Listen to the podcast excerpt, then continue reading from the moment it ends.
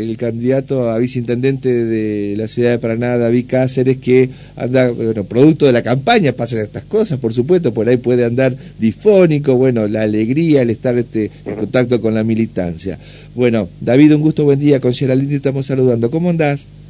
Javier, Geraldín, buenos días para ustedes, el equipo y toda la audiencia. Bueno, gracias por atendernos. Sabemos que hacen un gran esfuerzo porque por ahí la herramienta de comunicación que tienen ustedes es la voz y si eh, por ahí está medio maltrecha, así que valoramos muchísimo estos minutos que vamos a dialogar a continuación. Bueno, ¿cómo anda todo? ¿Cómo marcha la campaña, estimado David? No, no, la verdad que muy bien, muy, muy, pero muy bien. Ayer estuvimos la visita de nuestro candidato a vicepresidente de la Nación, Agustín Rossi. La verdad que tuvimos un encuentro magnífico con distintos eh, sectores de la militancia, de, nuestro frente eh, Unión por la Patria y más por Entre Ríos aquí en, la provincia. Y bueno, en el, en, el ámbito local, preparándonos, hoy tenemos una nueva caminata en la seccional novena, eh, venimos caminando los barrios de la ciudad, la verdad que la recepción los vecinos y las vecinas para con Rosario eh, es muy pero muy buena, muy alentador. Eh, nos ponderan lo que ha sido la gestión de Adán Val en estos cuatro años, eh, nos piden y, y, nos dicen de que hay cuestiones en las que no se pueden volver atrás, como es la cuestión del orden, la prestación de servicio, el ritmo de obra. Y bueno, y nosotros escuchando las inquietudes y también planificando lo que en nuestros ejes es una continuidad de este plan de gobierno que ha llevado adelante Adán Val para, para poder eh, así ir por las cosas que aún faltan, ¿no? Porque en ese sentido, en ese contacto, en ese mano a mano eh, que tenemos con, con, la ciudadanía, nos van planteando las necesidades de algunos barrios y obvio nuestro compromiso de ir por todo eso que, que aún queda pendiente. Está bien. Vos sabés que no pude ir al acto de la ferroviaria, tenía que ir a cubrirlo, pero eh, se me superpuso con el tema del ventilador ahí en Canal 11, pero vi, estaba viendo fotos ahora, eh, que me pareció que ustedes quieren también marcar eso, la unidad que hay en la dirigencia. Me pareció verlo a Julio, a Blanca, a Gustavo Guzmán, bueno, todos los referentes que tal vez en una interna eh, todos tenían intenciones de, competir como, como corresponde, pero ahora están con este objetivo de eh, mantener en Paraná justamente, en la provincia y a nivel nacional, eh, lo que es el, pensamiento del peronismo. Bueno, nuestro movimiento, la verdad que te tengo que decir que las internas eh, fueron muy movilizadoras para, para el conjunto. Como deben ser, además.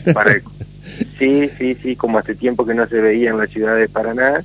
Y, y, bueno, ahora estamos transitando el camino de la unidad, como bien lo decías, ayer estaban eh, todos nuestros referentes del ámbito local, Eh, tanto Julio, Blanca, José, Rosario, bueno, en el escenario junto con, con, con, el intendente y candidato a gobernador, con, con nuestra candidata a vicegobernadora Claudia Monjo, eh, con nuestra candidata a primer diputada Laura Estrata.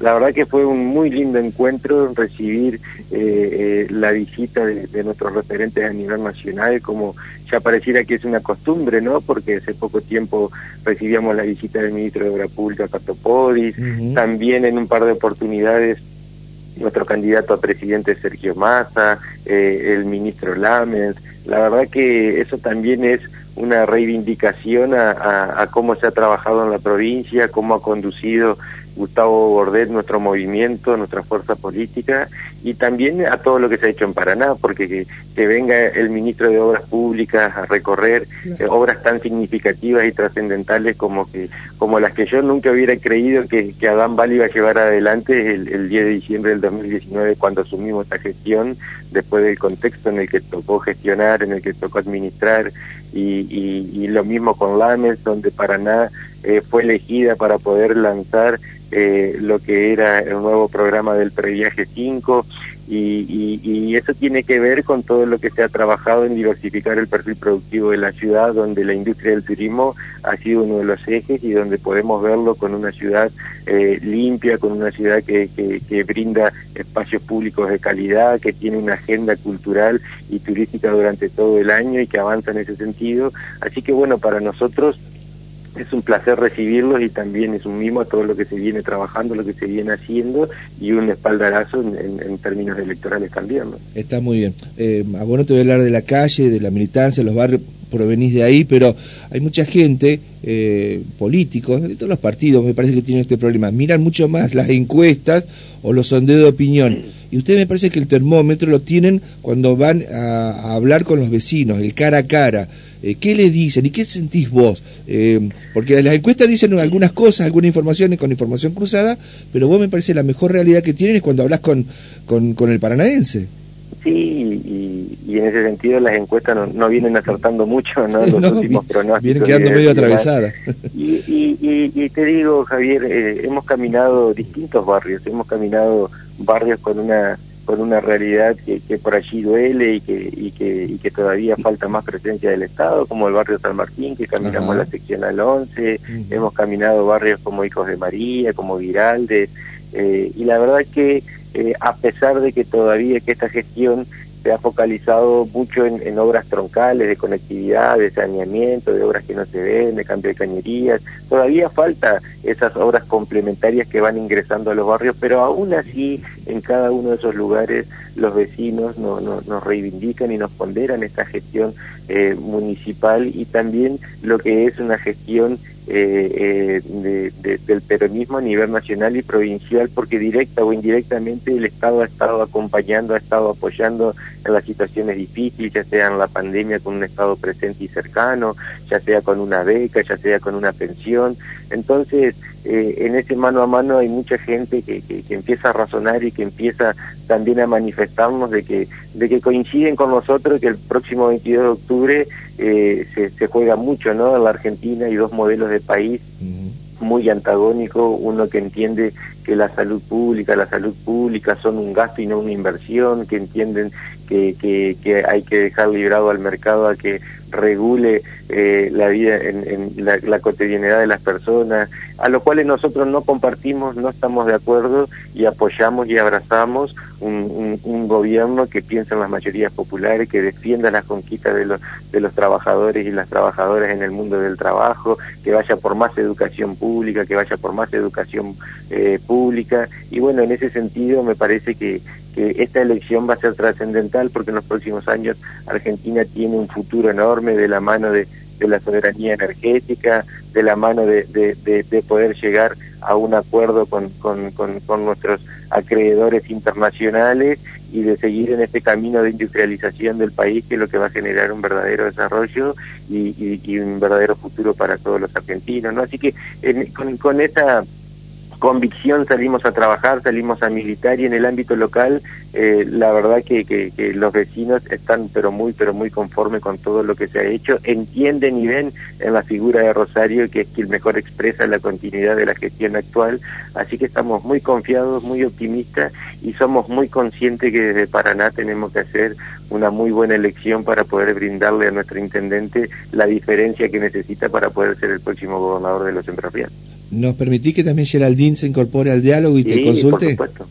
Hola, hola David. Bueno, dos veces concejal. La primera vez, eh, la primera vez electo, te tocó ser opositor. Eh, la segunda vez, eh, que es mandato vigente, digamos, cumpliendo este mandato, como candidato a viceintendente. Yo recuerdo que, que, cuando la noticia se difundió, se difunde oficialmente, 29, 30 de mayo, ¿no? Este, pensaba qué emoción debe sentir eh, David, pero también eh, su tío, José Cáceres, que lo ha formado David desde pequeño, eh, en, un, en un ámbito familiar y político, en un barrio donde la justicia social también tiene mucho que ver porque si hay un barrio que ha crecido en la ciudad de Paraná, eh, es nuestra querida calle Pronunciamiento, ¿no? Una calle que ha vivido distintas, eh, que ha vivido las transformaciones de lo que es eh, lo social, lo político, pero sobre todo la justicia social. desde la justicia, ¿cómo? No, que ese, ese barrio, tanto la del Pina, Mitre, Belgrano, son ejemplos de lo que significa un Estado que piensa en los que menos tienen, un Estado que piensa en tenderle una mano y abrazar a aquellos que necesitan eh, la presencia activa de, ese propio Estado interviniendo, desarrollando, urbanizando, y la verdad que hemos vivido toda esa transformación con lo que fue el Promeda en su momento, que, que llevó obras realmente que dignificaron y que terminaron de, de anexar una barriada que siempre sintió la marginación con esa barrera que era el ferrocarril estando a, dos cuadras del centro, ¿no? Exacto, la famosa pasarela, David. ¿Te acordás que te decían, ah, vos vivís cerca de la pasarela, ¿no? Yo recuerdo que mucho, pero muchos años, eh, calle pronunciamiento tenía eh, un carril asfaltado que era lindante al, ferrocarril y el otro que era de tierra lindante al barrio, ¿no? Y eso parecía un acto de marginación Totalmente. hacia esos vecinos y vecinas que hoy viven otra realidad, que tienen un centro de salud modelo totalmente nuevo, que es el único que tiene ascensor en la ciudad de Paraná. Así que esas cosas son las que nosotros defendemos, las que nosotros abrazamos y las que están en juego este 22 de octubre, ¿no? A eso apuntaba. Vos sabés que, bueno, evidentemente este, se entendió bien a dónde iba, ¿no? La justicia social, porque eh, estaba hablando de esta cuestión de, de, la, de tu juventud. Eh, y de lo que tiene la juventud es que nosotros generalmente asociamos la adolescencia, la adultez joven, con la rebeldía. Y, y me gustaría que desde tu lugar le dejes ese mensaje a ese chico que tal vez a esta hora está volviendo a la casa eh, y los padres tienen prendida la radio eh, y escuchan a un David Cáceres que también tiene un mensaje para ellos. Sí, en ese sentido, eh, quizás hoy la política y los tiempos electorales son una cuestión, uno cuando va a votar lo hace de forma eh, más emotiva que racional, ¿no? Y, en ese sentido, la política ha virado hacia esa situación, los medios de comunicación hegemónicos han hecho mucho en desnotar esta actividad que es tan noble, tan altruista, y, y, que tienen que reflexionar y ver su día a día, ¿no?